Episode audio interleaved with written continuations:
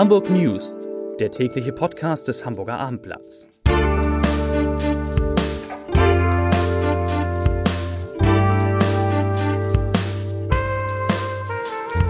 Hallo, moin, moin und herzlich willkommen zum täglichen Nachrichtenpodcast des Hamburger Abendblatts. Mein Name ist Matthias Iken und meine Themen in den kommenden 15 Minuten sind Hamburg 2.0, muss der Bürger in Zukunft nie mehr in die Behörde? Schweinezucht im Miniaturwunderland, warum in der Speicherstadt Landwirtschaft zum Thema wird. Warum bereitet die Elbchaussee den Verkehrsexperten Kopfzerbrechen? Und lohnt sich Heiligabend? Doch bevor wir diese vier Fragen mit vier netten Kollegen diskutieren, die Nachrichten im Überblick. Der Flugzeugbauer Airbus will seinen längsten Mittelstreckenjet A321 Neo angesichts der Engpässe in Hamburg künftig auch im französischen Toulouse herstellen. Die neue A321-Produktion soll innerhalb der heutigen Endfertigung für den Riesenflieger A380 entstehen, teilte Airbus heute in Toulouse mit. Hamburg hat als Tourismusmetropole weiter zugelegt. Von Januar bis November 2019 stieg die Zahl der Übernachtungen im Vergleich zum Vorjahreszeitraum um 6% auf 14,258 Millionen.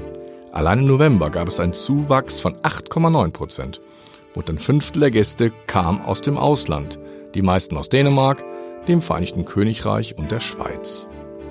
Und der rechtsextremen Gruppe Pegida München ist es nicht gelungen, eine Kundgebung vor der linksautonomen Hamburger Roten Flora beim Bundesverfassungsgericht durchzusetzen. Ein Eilantrag wurde bereits am 11. Januar abgewiesen, wie das Gericht in Karlsruhe heute mitteilte. Ja, kommen wir jetzt zu den Nachrichten des Tages. Ich freue mich, dass Matthias Popin mir gegenüber sitzt. Ein Experte, der weiß ja, wie man die Quadratur des Kreises hinbekommen will, denn ungefähr so muss man sich wohl die zukünftige Verkehrsführung auf der Elbchaussee vorstellen. Ja, warum macht die Elbchaussee dem Verkehrsplanern solche Sorgen? Ja, die Elbchaussee hat keinen Radweg und äh, soll einen bekommen. Die Elbchaussee wird ab Ende dieses Jahres äh, saniert. Nicht nur, die, äh, nicht nur der Radweg, sondern auch die Fahrbahnen werden saniert. Das wird insgesamt vier Jahre dauern, äh, um die komplette Elbchaussee zu sanieren. Und äh, in dem Zusammenhang macht der Radweg Probleme, den es dort geben soll. Aber es fehlt am Platz. Deswegen gibt es jetzt zunächst einmal für einen ersten Abschnitt der Elbchaussee eine Lösung, die so aussieht, dass ein Großteil der Strecke äh, vom Radfahrer auf der Straße absolviert werden soll, also im Mischverkehr mit den Autos. Quasi ein Radweg, der kein Radweg ist. So aus der Wahrnehmung würde ich sagen, die Elbchaussee ist eine ziemlich breite Straße. Warum ist da kein Platz für Fahrradfahrer? Ja, es gibt breite Abschnitte in denen ja teilweise auch zweispurig gefahren wird, was in Zukunft auch äh, äh, verhindert werden soll. Es gibt dann nur noch eine einspurige Führung, aber es gibt auch sehr enge Stellen, zum Beispiel beim Hotel Jakob und äh, weiter runter Richtung Blankenese, weitere Engstellen, wo es keinen Platz für einen Radweg gibt. Äh, und die Möglichkeit, anliegende Grundstücke aufzukaufen, äh, äh wird ausgeschlossen, weil die zu teuer sind. Was sagen denn die Elbvororte dazu? Das ist ja quasi die Verbindungsstrecke von den Elbvororten in die Innenstadt. Da ist doch auch mit Widerstand zu rechnen, oder? Ja, die Planungen sind ja noch äh, nicht so sehr bekannt. Äh, wie gesagt, Baubeginn Ende des Jahres. Es gibt bereits einige Anwohner, die äh, nach unseren Informationen äh, nach Wegen suchen, diese Planung zu verhindern, weil sie äh, mit ihren Fahrzeugen nicht mehr von der Gegenseite auf ihre Grundstücke fahren können, denn äh, dort ist ein durchgezogene, eine durchgezogene Mittellinie geplant. Also ein auf diese Art und Weise signalisiert, signalisiert das Überholverbot, die das, die das Einbiegen dann unmöglich macht.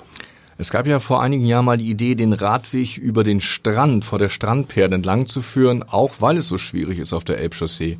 Könnte dieser Vorschlag jetzt auch wieder belebt werden? Ja, da gab es ja eine Bürgerinitiative, die am Ende dann auch obsiegt hat. Äh, deswegen äh, ist das auch keine gangbare Variante. Es äh, gibt noch einen Ausweg, den man möglicherweise nehmen kann, indem man versucht, auf dem auf der Chaussee in eine Fahrtrichtung einen durchgezogenen, durchgängigen Radweg zu schaffen und die Gegenrichtung in Nachbarstraßen verlegt. Das klingt auch wieder nach einem Kompromiss. Wir werden ganz genau drauf gucken und dranbleiben. Vielen Dank, Matthias Popin, über die Schwierigkeiten auf der Elbchaussee. Wir wechseln jetzt in die City beziehungsweise in die Speicherstadt. Auch da gab es Probleme und zwar im Miniatur Wunderland.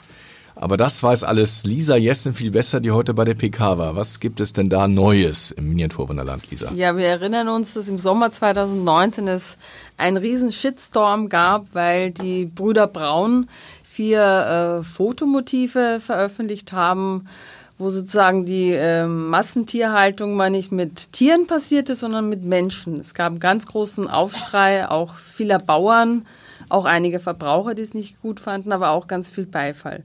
Das hat die Brüder weiter sehr beschäftigt und äh, sie haben jetzt eine Ausstellung konzipiert, die heißt Sauwohl ähm, und sie stellt eben dar die industrielle Massentierhaltung, aber auch also Schweinemast nach Demeter-Maßstäben. Und das ist natürlich das Schweineparadies. Das wurde heute vorgestellt. Das kann jetzt jeder Verbraucher angucken. Und die Idee ist, dass die Leute einfach anfangen, drüber nachzudenken, wie billig kann Fleisch eigentlich sein und wie viel Tierwohl ist möglich für ein Schnitzel, was sechs Euro, also wo der Kilopreis bei sechs Euro liegt. Lohnt sich das so für den Otto-Normalverbraucher sich die Ausstellung anzuschauen? Auf jeden Fall, weil äh, viele Leute denken natürlich schon darüber nach, was sie essen, aber die, die es noch nicht tun, finden da ganz gute Anregungen. Äh, und äh, Frederik Braun hat gesagt, man hat natürlich im Bistro auch versucht, äh, die versuchen schon seit längerem die Leute von Bio zu überzeugen. Nicht so erfolgreich? Nein, äh, als es nur in der Karte stand, dass es die Bio-Currywurst und das Bio-Schnitzel gibt, haben so drei, vier Prozent dann die ein Euro teurere Variante genommen.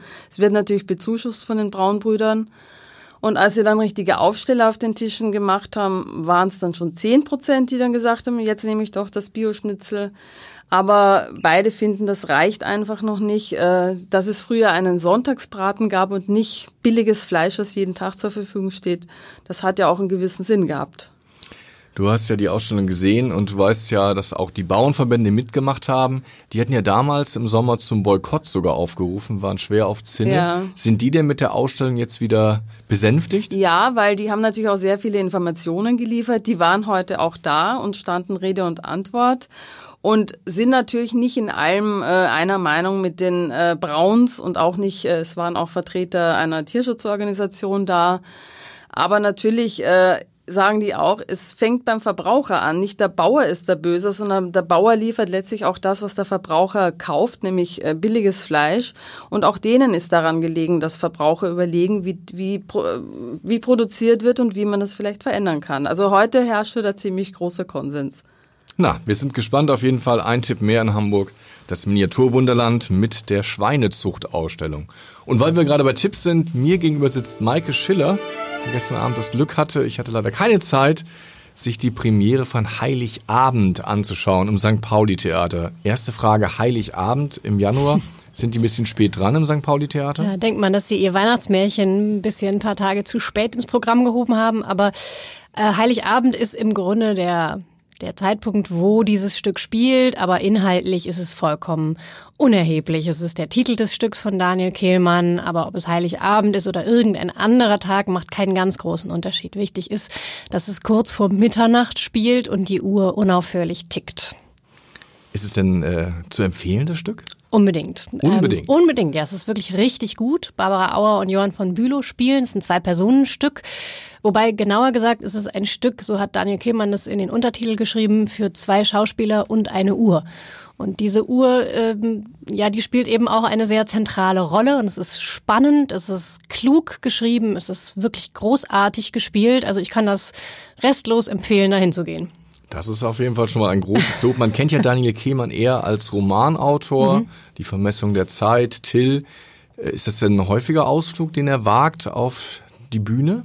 Also der kennt sich äh, auf der Bühne ganz gut aus. Der ist Sohn eines äh, Regisseurs und ich glaube, seine Mutter ist Schauspielerin. Also der ist zumindest äh, am Theater oder in Theaterkreisen groß geworden. Ähm, und es ist nicht sein erstes Stück, es ist aber ein besonders gutes Stück. Er ist ja auch ein Feind des Regietheaters, ne? Ja, da hat er sich mal äh, offensiv geäußert. Ähm, auch dieses Theaterstück hat einen Regisseur, Ulrich Waller. Es ist jetzt nicht das, was man im Allgemeinen unter Regietheater versteht. Es ist ähm, vom Blatt inszeniert, sehr souverän inszeniert ähm, und wird sicher, glaube ich, auch da oder würde Daniel Kehlmanns gefallen finden. Ich glaube, gestern war der nicht da. Ich habe ihn zumindest nicht gesehen. Kommt er denn noch her? Das weiß ich nicht. Das werden wir klären. Vielen Dank, Maike Schiller. Auf jeden Fall haben wir jetzt noch mehr Lust, ins Theater zu gehen, damit wir uns nicht in Tipps quasi beschränken, was man in Hamburg zu machen hat, freue ich mich jetzt, dass unser politischer Autor Jens Meyer-Wellmann bei mir ist. Der war heute Mittag auf einer Pressekonferenz. Da ging es ja um das digitale Hamburg, Hamburg 2.0. Und ist das große Versprechen, dass Hamburg jetzt digital wird oder war das eher Wahlkampf-PR? Sagen wir mal eine Mischung. Also der Senat hat äh, eine neue Digitalstrategie heute verabschiedet und die natürlich auch jetzt ähm, heute groß verkündet. Und das hat natürlich auch ein bisschen was von Wahlkampf. Es gibt aber auch ein paar konkrete äh, Neuigkeiten, äh, die da uns verkündet worden sind, äh, was man alles machen will in Hamburg. Ähm, Kindergeld soll jetzt online beantragbar sein in Geburtskliniken, in mehr Geburtskliniken als bisher schon. Kfz-Zulassung soll irgendwann online sein und äh, Baustellen sollen noch besser koordiniert äh, werden und einige solche Dinge wurden da vorgestellt. Das klingt aber alles ein bisschen vage, weil irgendwann online, äh, das hätte ich jetzt auch so erwartet, ohne ja, PK. Es gibt, es gibt eine Vorgabe des Bundes, das Online-Zugangsgesetz OZG, das verlangt, dass 2022 sämtliche äh, Behördendienstleistungen online auch verfügbar sein müssen. Äh, aber es sieht fast so aus, als würde Hamburg das nicht schaffen, weil man äh, einfach da zu weit zurück ist. Es gibt hier auch irgendwie das 3D-Modell einer Stadt im Netz. Was soll das? Ja, das ist eines der Projekte, die Sie heute vorgestellt haben. 3D-Modell der ganzen Stadt. Das muss man sich so ein bisschen vorstellen wie ähm, Google Maps oder Google Earth, wo man sozusagen durch eine ähm, 3D-Stadt, so, durch so ein Modell fliegen kann und sich das genau angucken kann. Anders als bei Google ist das dann äh, bestückt in Hamburg mit sehr aktuellen Daten und man kann auch äh, andere Daten da abrufen, sodass man Bauprojekte planen kann oder auch Bürger sich stärker beteiligen können bei irgendwelchen Planungsprozessen. Also quasi Google Earth auf Steuerzahlerkosten. Sozusagen. Und besser und aktueller. Aber die Wahrheit ist natürlich auch, äh, das muss man dazu sagen, dass bei dieser Digitalisierungsdebatte immer ganz viel politische Prosa dabei ist. Das sieht man daran, an einem Beispiel, Gerhard Schröder hat 2001 bei der CeBIT schon verkündet, dass 2005 alle Behördenleistungen online sein werden. Und jetzt haben wir 2020 und äh, nichts davon oder kaum etwas davon zu sehen. Vielleicht abschließend die Frage, du beobachtest ja die Digitalisierung schon seit vielen Jahrzehnten, muss man jetzt inzwischen sagen. Wo steht Hamburg denn da? Im also, Mittelfeld, in der Spitzengruppe oder eher im also das äh, deutschlandweit ist Hamburg schon ganz gut aufgestellt, vergleichsweise weit vorne. Aber man muss eben dazu sagen, dass Deutschland europaweit weit hinten ist. Also sozusagen, wenn man den europäischen Vergleich macht, äh, stehen wir eher schlecht da. Aber wenn man den reinen deutschen Vergleich macht, ist Hamburg schon ganz gut aufgestellt. Ja, vielen Dank, Jens Meyer-Wellmann. Und damit kommen wir in unserem Nachrichtenpodcast auch wieder ans Ende. Aber Sie wissen das schon nicht, ohne dass ich einen Leserbrief, der mich heute erreicht hat, Ihnen noch vorlesen darf. Der kommt heute von Rasmus Held und befasst sich mit der Wissenschaftsdebatte. Und er beginnt, die Analyse von Matthias Iken führt noch nicht weit genug.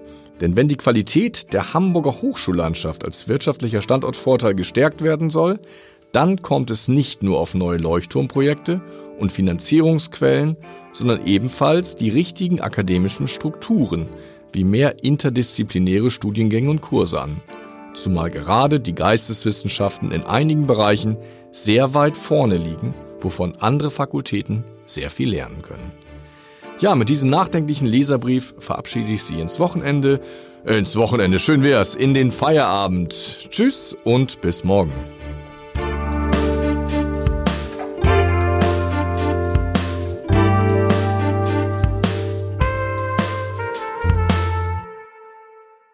Weitere Podcasts vom Hamburger Abendblatt finden Sie auf abendblatt.de slash podcast.